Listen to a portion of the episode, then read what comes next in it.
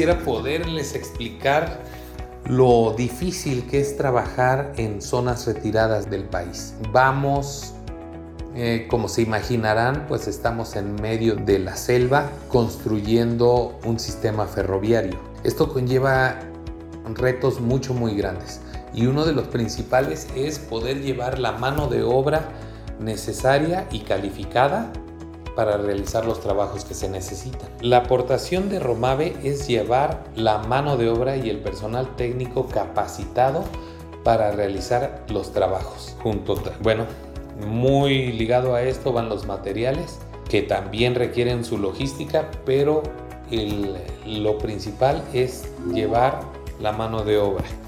Este proyecto, el Tren Maya, es uno de los proyectos emblemáticos de este sexenio. Entonces, la magnitud es demasiado grande. Eh, ya pasaron las etapas de planeación y ahorita estamos en la etapa de ejecución. En la etapa de planeación eh, hubieron muchos bufetes de ingeniería haciendo precisamente la ingeniería necesaria para la ejecución de estos trabajos. Ahorita que nos encontramos en esta etapa, en la de ejecución, donde ya se están realizando los trabajos, interactuamos con otras empresas que están haciendo otras etapas o partidas del proyecto. Hay una empresa que se encarga de hacer toda la terracería necesaria para que se construya la plataforma de tierra sobre, sobre la cual va, va a caminar el tren. Bueno, esto lo digo de una manera sencilla, pero lleva varias etapas la limpieza del terreno, la conformación de la plataforma, la conformación del balastro. Es toda una estructura que va a permitir que la vía esté soportada sobre una buena plataforma. Bueno, esa es una empresa. Hay otra empresa que está colocando lo que es el sistema de vías, que es a base de durmientes y rieles. Esa es otra. Y nosotros, como les mencioné, estamos haciendo todos los trabajos de obra civil que interactúan con la vía, como son estos puentes de los cuales les he hablado. También van a haber cunetas, después vienen las estaciones del tren. Entonces interactuamos con todas estas empresas, las cuales son coordinadas y administradas. Somos coordinados y administrados por la constructora mayor, que en este caso, en este tramo del tren, eh, es la empresa Asbindi. Esta empresa es la que nos contrata a nosotros, la que nos coordina y con la cual pues básicamente estamos interactuando todo el tiempo. Esta empresa lo que hace es subcontratarnos, ellos tienen supervisores, gerentes, superintendentes que son los que nos coordinan, los que llevan la logística de todo esto. De cada uno de nosotros somos subcontratistas de ellos haciendo una parte del proyecto. Bueno, pues es un impacto tremendo. Si conocen nuestro país, México, este básicamente lo podemos dividir en tres zonas, norte, centro y sur. Los estados del norte son los estados más ricos, probablemente o muy seguramente por su cercanía a Estados Unidos. Están llenos de industria, de agricultura. La zona centro es igualmente muy productiva, pero la zona sur por mucho tiempo ha sido la zona más pobre, probablemente también la más olvidada. En ellas hay un atraso tremendo en cuanto a infraestructura, cual la hace poco atractiva para todo lo que significa. Todo eso ha llevado a que esta zona del país, la de los estados sureños, contenga la mayor cantidad de pobreza en el país, a pesar de la gran belleza que tiene, belleza natural, ya que aquí la zona sur del país es un área de una gran diversidad natural, la cual ha sido aprovechada en ciertos puntos, como ustedes conocen, Cancún, centro turístico mundialmente conocido.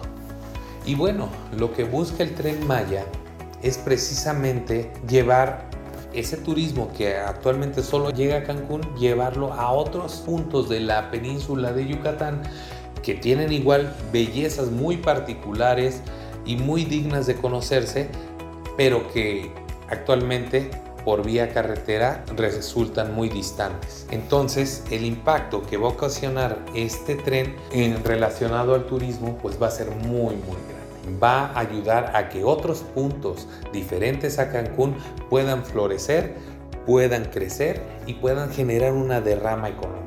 Además también de poder acercar a las comunidades mediante esta forma de transporte para el tránsito de mercancías, y de distintos productos y de, servicios, generando con esto una economía más sólida. Entonces, si me lo preguntan, claro, claro que va a tener un gran impacto desde el punto de vista económico, valiéndose del turismo y acercando a todas estas comunidades en su interacción común. Y si de por sí Mérida es ahorita el centro económico de la península de Yucatán, con este proyecto, con el tren Maya, va a crecer aún más. Y no sobra decirlo, ¿verdad? Es evidente que ahorita todo mundo quiere irse a Mérida. Está llegando gente de todas partes del país y muchos extranjeros también. Todos con ideas, con negocios, con familia también, para aprovechar este boom que está teniendo esta ciudad. En lo particular lo veo como el mismo boom que tuvo Querétaro o la zona Bajío hace unos 10 años cuando estaba en pleno desarrollo. Ese mismo ímpetu es el que vemos ahorita en Mérida. Así que si ustedes quieren aprovechar el boom que está teniendo Mérida, el momento es ahora. Atacando tanto los proyectos que ya tenemos como buscando nuevas oportunidades de negocio, tanto con los clientes que tenemos allá del tren Maya como con todos los inversionistas, todas las personas que están buscando crear algo en ese nuevo centro de negocios que es Mérida. Así que sí, ya estamos allá. Es más, si nos escuchas y tú quieres invitarnos a algún proyecto, siéntete libre de hacerlo. Contáctanos a través de nuestras redes sociales y estoy seguro que juntos podremos hacer algo. Romave tiene la experiencia y la capacidad técnica para llevar a cabo los proyectos que tú tienes en tu mente. Será un gusto saber de ti.